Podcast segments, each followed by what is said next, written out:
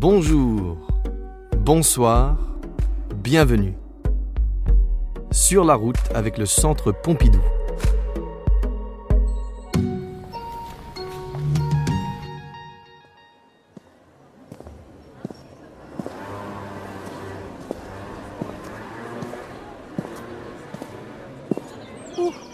Eh bien, ça grimpe ici.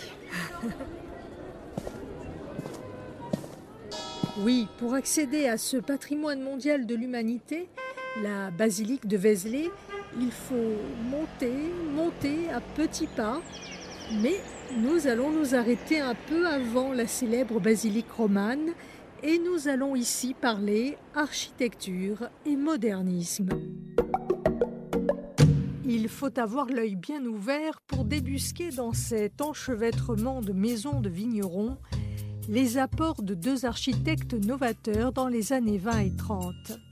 J'ai nommé Jean Badovici et Hélène Gray. Hélène Gray nous intéresse ici plus particulièrement. Designeuse d'origine irlandaise est devenue architecte ici en collaborant avec Jean Badovici, le fondateur de la très influente revue Architecture vivante. Ici à Vézelay, au cœur de la Bourgogne, aux portes du Morvan, ils ont transformé plusieurs maisons de village et mis en pratique leur conception novatrice. Pour Hélène Gray, cette expérience est le prémisse, le laboratoire de son chef-d'œuvre absolu, la maison E1027 à Roquebrune, Cap-Martin.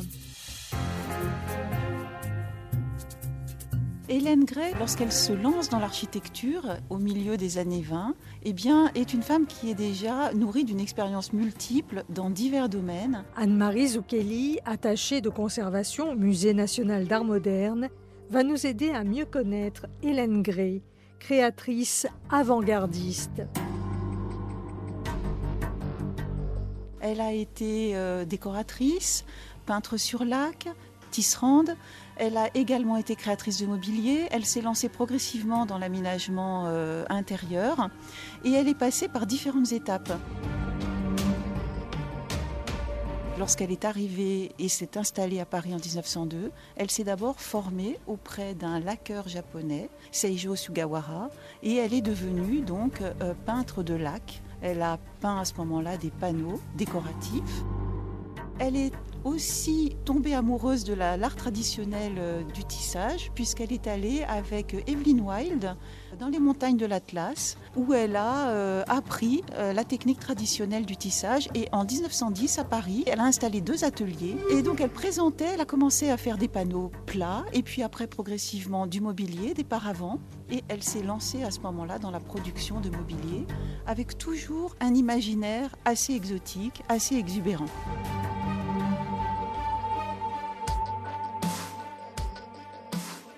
À partir de 1922, Hélène Gray ouvre sa galerie à Paris, belle vitrine pour son travail qu'elle aime abriter derrière des rideaux ou des paravents, jouant ainsi subtilement sur ce que l'on montre ou pas. En 1923, elle va présenter au Salon des artistes décorateurs un boudoir pour Monte Carlo. Et ce boudoir pour Monte Carlo va être délaissé par la presse française, mais tout à fait remarqué par euh, les plus, euh, les plus radicaux de l'époque. L'esthétique d'Hélène Gray s'intègre parfaitement dans la tendance moderniste du moment. Invitée par l'architecte français Mallet Stevens, elle est aussi saluée avec enthousiasme par Jean Badovici, qui écrit tout le bien qu'il pense de son travail extraordinaire. Elle a compris que notre temps apportait avec de nouvelles formes de vie, la nécessité de nouvelles façons de sentir, que la formidable importance de la mécanique ne pouvait pas ne pas transformer la sensibilité humaine. Et toute son œuvre tente à traduire l'élan lyrique, l'enthousiasme, la puissance de la nouvelle civilisation et des âmes qu'elle forge peu à peu. Le sens d'une nouvelle civilisation, d'un homme moderne dans un monde industriel, voilà l'état d'esprit Alors que l'art nouveau d'avant-guerre a fait fleurir courbes et arabesques dans les maisons, que l'art déco annonce désormais un retour au classicisme des formes, eh bien les créateurs modernes épurent et rendent l'architecture fonctionnelle.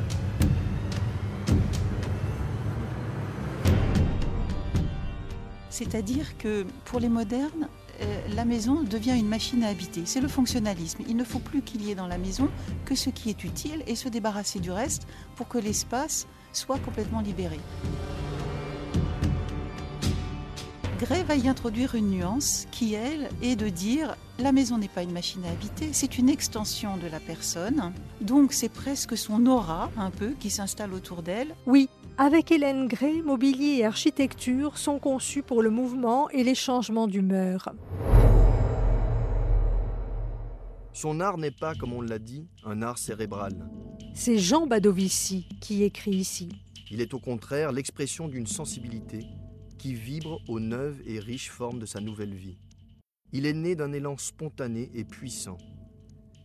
Il marque la volonté de construire un espace purement idéal, mais il reste vrai parce qu'il répond aux besoins profonds de l'âme et parce qu'il tient compte de cette vérité essentielle, un corps matériel n'est pas une entité immuable, mais une somme de possibles, et son apparence varie indéfiniment avec le mouvement et la lumière.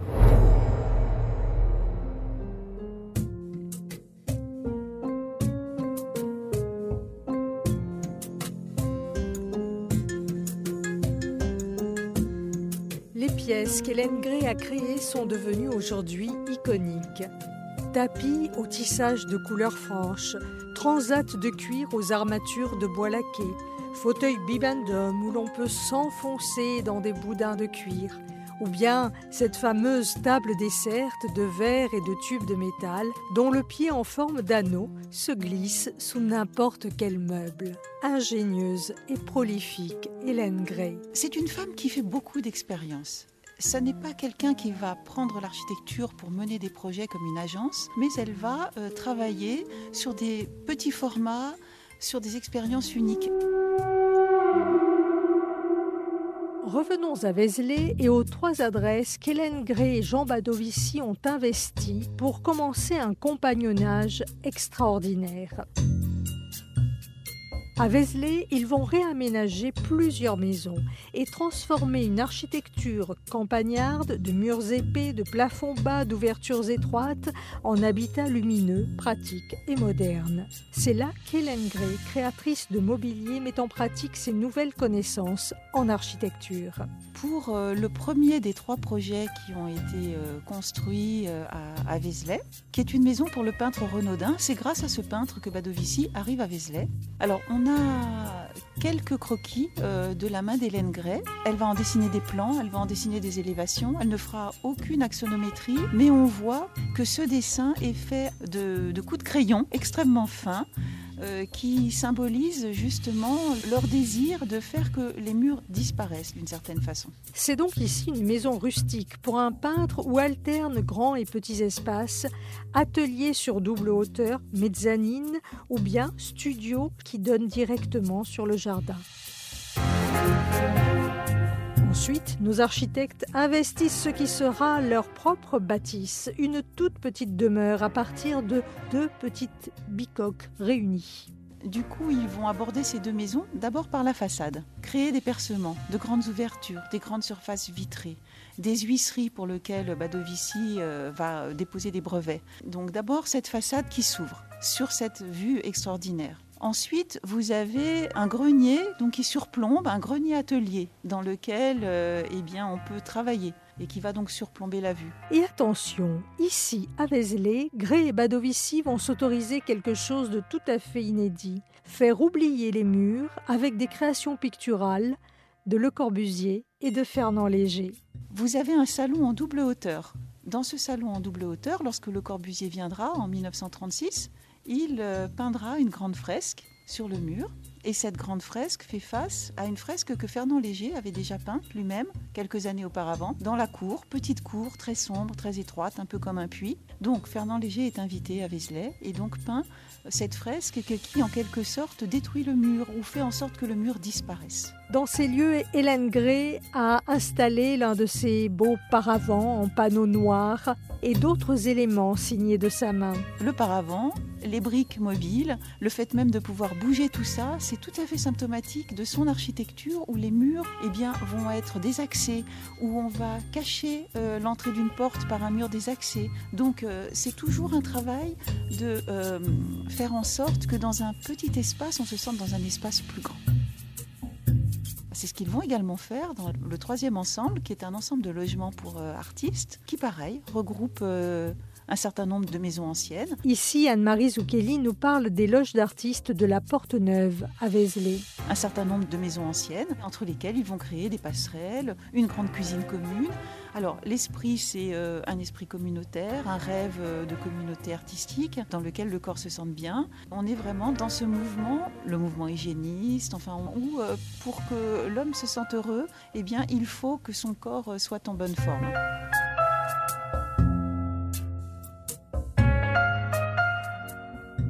Ce qui se passe à Vézelay, pour Gray et Badovici, ils le vivent aussi dans un projet plus grand, plus fort, plus radical sur la côte d'Azur, à Roquebrune-Cap-Martin. Hélène Gray y signe sa pièce maîtresse, la villa E1027. E pour Hélène, 10 parce que le J de Jean est la dixième lettre de l'alphabet, 2 pour le B de Badovici et 7 pour le G de Gray. E1027. C'est un hommage, un cadeau d'Hélène pour Jean. Ici, dans cette villa, murs et meubles font corps et baies vitrées et toits terrasses permettent de s'immerger dans le paysage. C'est vrai que cette maison, c'est la quintessence de ce qu'ils euh, attendent tous les deux, parce que Badovici comme Gray sont soucieux tous les deux de construire une architecture dans laquelle eh bien, ils revendiquent une part de doute. Et c'est le titre de l'article qu'ils publient ensemble en 1929. Le texte de l'éclectisme au doute est fait sous la forme d'un dialogue. Alors, j'avais relevé une petite phrase que je voulais lire. Voilà. Une maison n'est pas une machine à habiter. Elle est la coquille de l'homme, sa prolongation, son élargissement, son rayonnement spirituel. Alors cette maison, elle a été construite pour un homme aimant le travail, les sports et aimant à recevoir ses amis.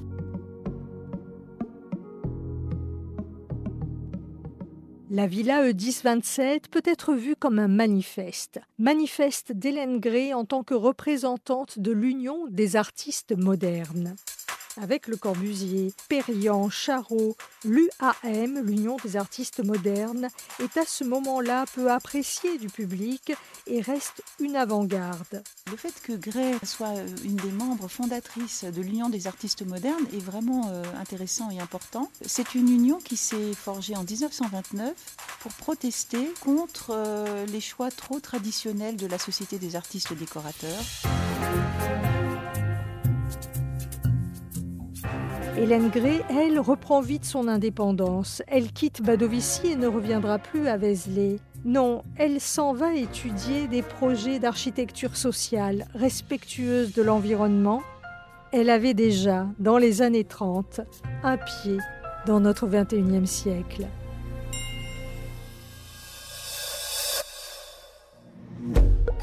Ceci était un podcast du Centre Pompidou conçu par Christine Siméon, journaliste à France Inter.